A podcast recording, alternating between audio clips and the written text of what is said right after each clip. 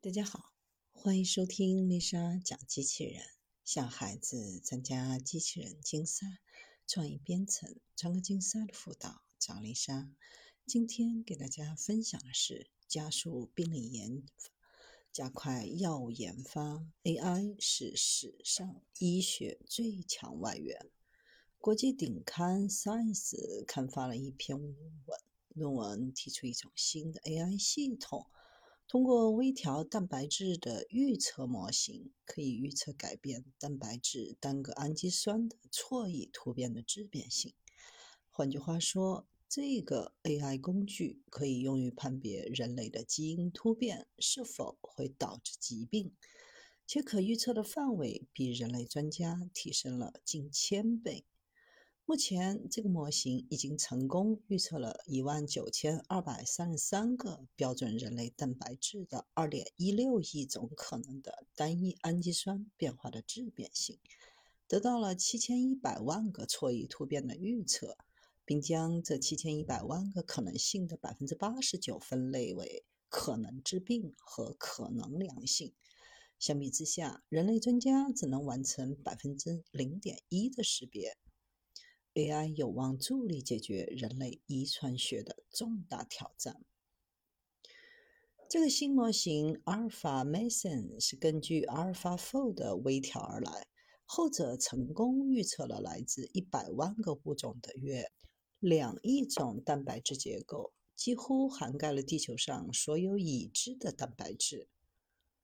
AlphaFold Two 的数据库使得研究人员能够确定蛋白质 3D 结构的时间可以按秒来计算。一直以来，AI for Science 是科技巨头在 AI 领域的一大主战场，蛋白质的结构预测又是其中的重要领域之一。Meta 曾在2022年11月推出150亿参数网络。在预测结构方面，比 AlphaFold 快六十倍。清华大学智能产业研究院研发的系统化蛋白质结构预测解决方案，AI Fold 在蛋白质结构预测竞赛当中连续四周夺冠。AI 在蛋白质预测领域的竞争可谓激烈。目前，DeepMind 宣布将这个大模型 Alpha Mason 的全部预测结果免费提供给科研界，并开源发布了模型代码。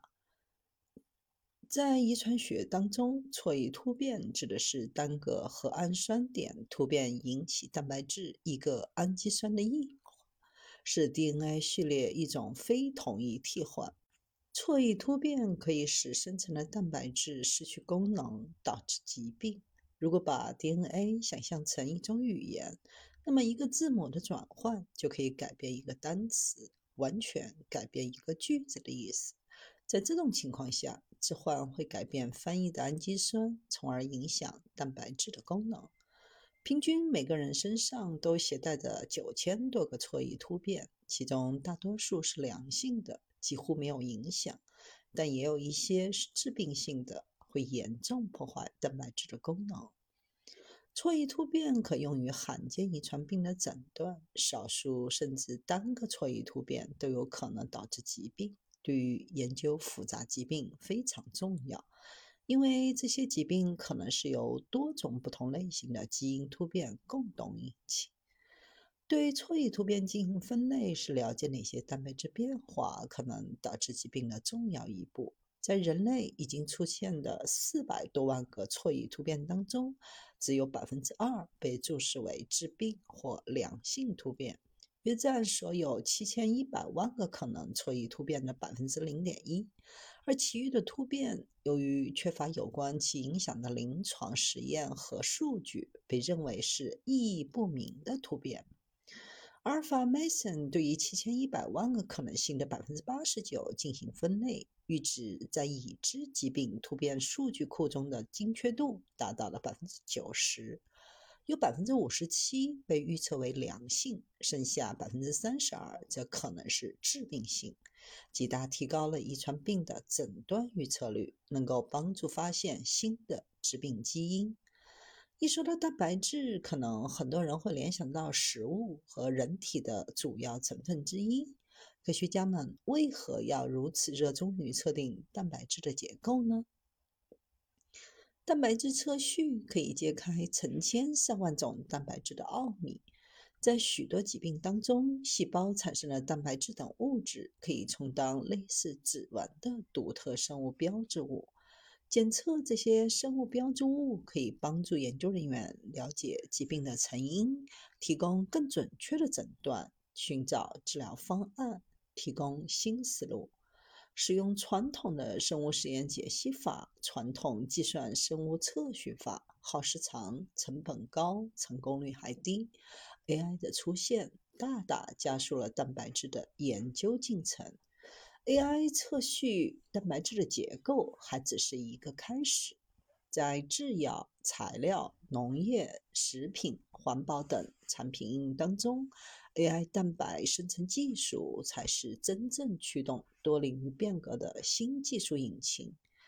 在药物设计方面，蛋白疗法可以覆盖许多小分子药物未能覆盖的疾病靶点，可以助力新靶点的发现，缩短药物的研发周期，提升成功率，变革新药的发现模型，从试错时升级为可编程、可预测时。在高性能材料方面，AI 生成的超越自然界的新蛋白质材料，可以满足特定机械性能需求，同时解决环境保护和经济可持续发展等问题。在食品保健方面，AI 可以设计出更营养、更安全、更具风味的蛋白质，变革传统食品工业的模式。智能化的食品工业更高效、更低碳、更优质。深层式的 AI 蛋白质技术目前还在发展初期，无论是基础研究还是产业应用，都还有很多难题亟待突破。随着生成式 AI 的广泛应用，生物制药产业的发展，合成生物学的爆发，AI 蛋白质的生成技术发展已具备了优良的生长土壤，未来有望迎来飞速发展。AI 制药的发展，随着底层基础理论从零到一的突破，AI 制药的发展经历了几次阿尔法狗版重大突破发展时期。相较传统的药物发现过程，AI 赋能在临床前发现阶段缩短药物的研发周期，平均节约药物合成时间百分之四十到百分之六十，降低研发成本。提高研发成功率百分之十二到百分之十四，在临床前发现阶段的靶点发现到先导化合物的优化，只需要约十八个月完成，总体投入不超过二百七十万美金，而这个过程过去往往需要五年甚至更长，并需要投入数亿美金。目前 AI 制药公司的商业模式可分为三类。一是软件供应商提供算法进行软件产品的授权，医药的专业性较低，产品的溢价低，可快速切入市场，创造营收。有一些公司采取向软件整合延伸，提供电脑内的服务。第二种是 AI 加 CRO，提供新药的研发服务，集中在临床前靶点发现、先导化合物的发现，更加偏向 CRO 模式。临床前阶段进行向外授权，用一定的新药研发风险换取较多的上行空间收益。